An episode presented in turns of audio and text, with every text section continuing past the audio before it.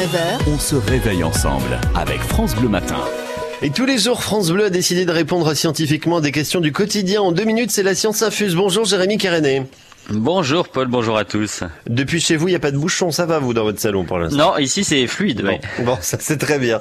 Alors que le coronavirus semble perdre du terrain en Europe actuellement, on parle ce matin de la saisonnalité des virus. Notre question, Jérémy, pourquoi les virus semblent ne pas aimer l'été alors? Oui, alors déjà on va nuancer un petit peu. Hein. Certains virus se moquent bien de la saison, hein, comme le virus euh, du SIDA. Mais c'est vrai que plusieurs virus euh, sont sensibles à la météo. Il y a ceux par exemple qui aiment la saison des pluies dans l'hémisphère sud et ceux qui se développent surtout l'hiver chez nous. Alors, on peut penser à la grippe, hein, bien entendu, mais ça concerne aussi la rubéole ou encore les rhumes, hein, provoqués souvent d'ailleurs par des coronavirus. Alors, euh, chez ces virus, Jérémy, qu'est-ce qui se passe l'été? Alors plusieurs facteurs hein, expliquent leur diminution euh, estivale.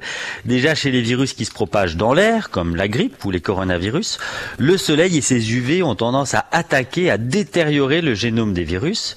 Ensuite, dans un air chaud, les gouttelettes de salive, ces fameuses hein, qui se transmettent euh, les, virus, eh ben, elles s'évaporent plus vite dans l'air. Et puis, il n'y a pas que les virus qui sont euh, impactés par la chaleur. hein. Nous aussi, nous changeons nos comportements.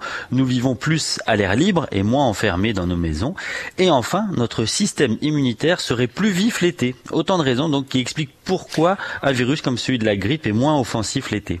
et, et Jérémy, évidemment, on aimerait savoir si le nouveau coronavirus va se comporter pareil. Oui, alors là, évidemment, il faut être un peu prudent. hein. Il y a beaucoup d'études sur le sujet, mais en- c'est encore un petit peu tôt pour être sûr. Quoi qu'il en soit, ce coronavirus semble effectivement ralenti par les fortes chaleurs, mais ça ne l'empêche pas de circuler.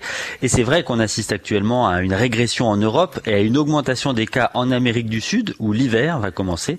En tout cas, ce qu'il faut avoir en tête, c'est que même le virus de la grippe, hein, il ne disparaît jamais. L'été, il continue de circuler, doucement, mais il circule. Donc on pourrait imaginer que le